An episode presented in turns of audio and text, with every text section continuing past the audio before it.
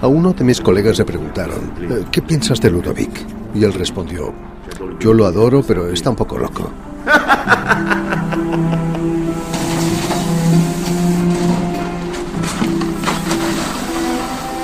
Ludovic Franceschet podría, para muchos, pasar por un loco. Tiene 45 años, es recolector de basura de la municipalidad de París y piensa que su oficio es el mejor del mundo. Je suis devenu éboueur j'en ai écrit un livre. Eh oui. Un día decidió grabar una escena de su jornada de trabajo y publicarla en TikTok. Bien travailler, mais aussi devenir éboueur. De la noche a la mañana, cientos de miles de seguidores visionan con entusiasmo sus vídeos donde describe con humor un oficio que para él es el mejor del mundo, preservar el planeta. Pero Ludovic no siempre fue una estrella de las redes sociales. Tuvo una infancia difícil, una juventud agitada y vivió varios años en la calle, esas mismas calles de París que hoy recorre con una escoba en la mano. Euh, Mi infancia fue complicada. Eh, fui víctima de pedofilia, seamos sinceros. Eh, yo era un niño perturbado. Me enviaron a los servicios sociales, pero no culpo a mi madre por eso. Porque al final hizo lo correcto, porque me protegió. Ella estaba indefensa y ahora la entiendo. La infancia fue muy difícil. Recuerdo cuando estaba en una familia de acogida, hacía pequeñas travesuras como todos los niños, pero me encerraban en una torre con los cerdos. No lo entendía. Y finalmente los cerdos no son malos, son mucho más limpios que nosotros. Y son beaucoup plus propres que nous. La vida en la calle es dura y violenta, pero también encontró gente generosa. Recuerdo las primeras veces que estuve en París, porque París es todo para mí. Yo había decidido hacer mi vida en París y conocí a una persona en mi misma situación, sin domicilio, eh, que tenía un espacio en la acera. Me dijo, ven, te ofrezco un lugar. Fue increíble, como si él fuera el dueño de esa acera, pero no lo era. Me ofreció un lugar. Los que menos tienen son los que más dan. C'est ceux qui ont le moins qui donnent le plus. Qu'est-ce qui m'a sauvé C'est comme je le répète. Hein, ¿Qué me ha salvado? Como te he dicho, son los encuentros. Está esa famosa Mimi que aparece en el libro, una mujer increíble, una mujer que tenía carácter, pero no lo mostraba, no hablaba de ello. Ella era todo. Ella fue todo para mí. Mi madre, mi hermana, lo que quieras. Mi propia sangre, mi corazón. A pesar de que no me gustan las mujeres. Pero esa dama, decir que la amé es poco. J'ai plus qu'aimé.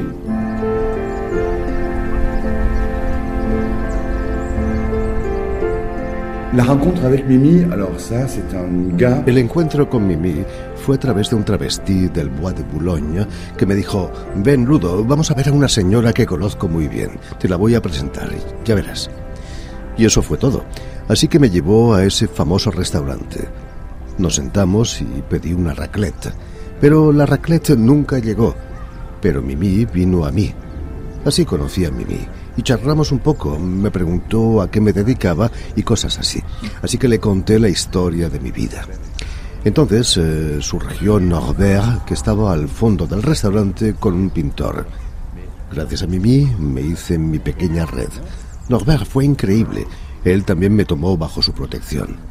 Así que, como digo, la clave de todo esto fueron los encuentros. Pero no soy yo quien los busca, sino que vienen a mí. Tengo una buena estrella. Creo que la buena estrella es seguramente mi abuelo. Une très très bonne étoile, mais je pense que l'étoile, c'est mon grand-papa.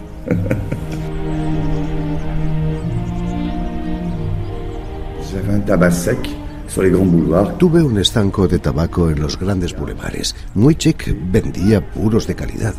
Es curioso, antes vendía cigarrillos y ahora recojo las colillas. Fue una experiencia de un año y fue difícil porque trabajaba desde las 7 de la mañana hasta medianoche. Vendía tabaco y todo lo que es adictivo, billetes de lotería, etc. También vendía baratijas de la ciudad de París y había unas botellas en forma de Torre Eiffel. Entonces se me ocurrió meter coñac dentro, subí el precio y me iba muy bien. Bah, ça fonctionnait bien, ça fonctionnait bien.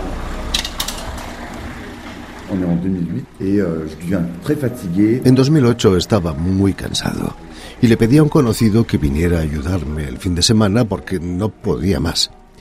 Tres meses después hice un inventario y me faltaban 15.000 euros. Un día me harté y fui a ver a mi banquero. Llevaba unos pequeños ahorros encima y las llaves del negocio. Entré directamente en la oficina y le dije, o me da un cheque de inmediato o le dejo las llaves del negocio, porque las tenía en la mano, y me largo con el dinero que tengo a Estados Unidos. Espero solo 15 minutos. Yo transpiraba. Eh, es muy largo 15 minutos. No me hizo el cheque y le tiré las llaves del negocio. Después viajé a Estados Unidos, a la costa oeste, porque mi destinación era San Francisco, la capital gay por excelencia, y yo quería conocer San Francisco.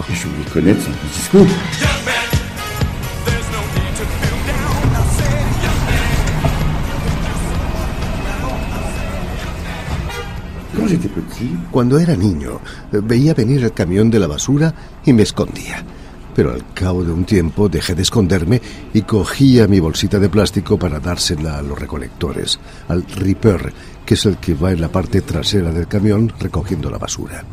Yo quería subir a ese camión desde pequeño. Me veía en su lugar. Siempre tuve esa preocupación e interés por la limpieza. Recogía las colillas de mis hermanos y hermanas. También recogía los papeles cuando iba de compras con mi madre. Ella me decía, ¿qué estás haciendo? Es repugnante. Yo le respondía, sí, pero es bueno para el planeta. En cuanto veo un basurero, tiro los papeles. Siempre he querido trabajar en la limpieza. J'ai toujours voulu travailler dans la propreté.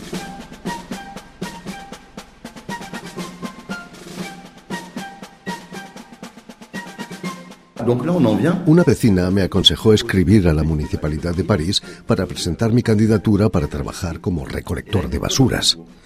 Les escribí y me propusieron una oposición. Yo me dije, vamos, eso fue en 2016. Son tres meses, el primero para el examen escrito, el segundo oral y el tercero la práctica.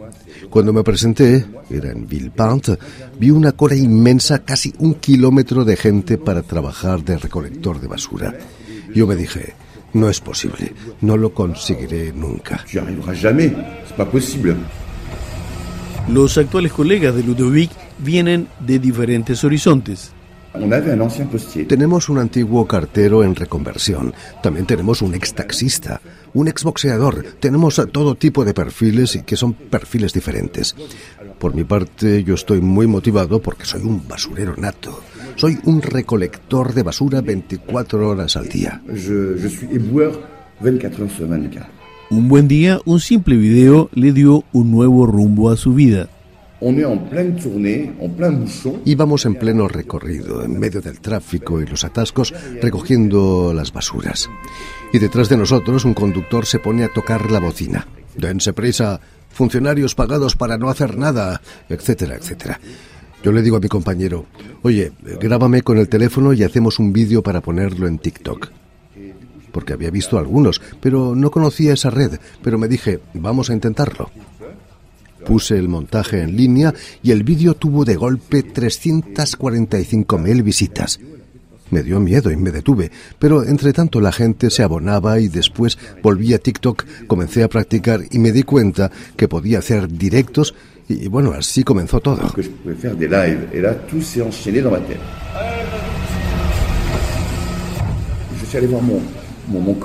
Fui a ver a mi colega David y le dije, mira, ¿crees que puedo mostrar nuestro oficio en las redes sociales? Y él me dijo, adelante porque serás el primer influenciador en el sector de la limpieza. Así que me lancé con ello, pero ojo sobre el término influenciador. Yo no soy un influenciador que te vaya a vender un producto con un código promocional. No, no es eso. Todo lo que quiero venderte es un gesto gratuito, tirar la basura. Yo no gano un centavo. Eso no me interesa. C'est jeter à la poubelle. Je gagne pas du fric, je m'en fous de ça. Bonjour à tous. Là, il y a une poubelle, juste ici. Et regardez, à même pas 3 mètres. Hein. Pourquoi c'est là? Je ne sais pas. J'ai un chef qui, lui, est mon premier fan. Tengo un jefe que es mi primer fan. Él me sigue desde que tenía 3.000 seguidores. Enseguida creyó en mí, vio que iba a llegar lejos y avisó a todo el mundo. Puso al corriente a nuestra dirección, que a su vez previno el servicio de comunicación de la Municipalidad de París, los representantes locales. Yo visibilizo a los invisibles y muestro que nuestro trabajo es de enorme importancia en cualquier parte del mundo.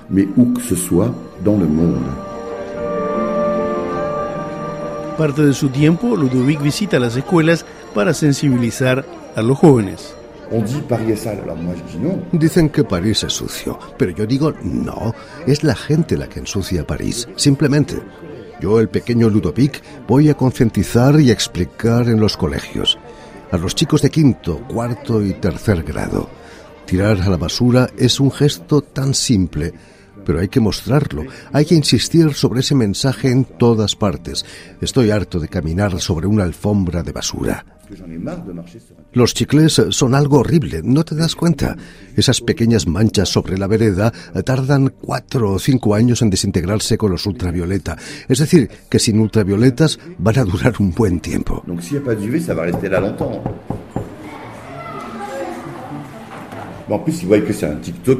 En las escuelas ven que soy un TikToker y además hago lives.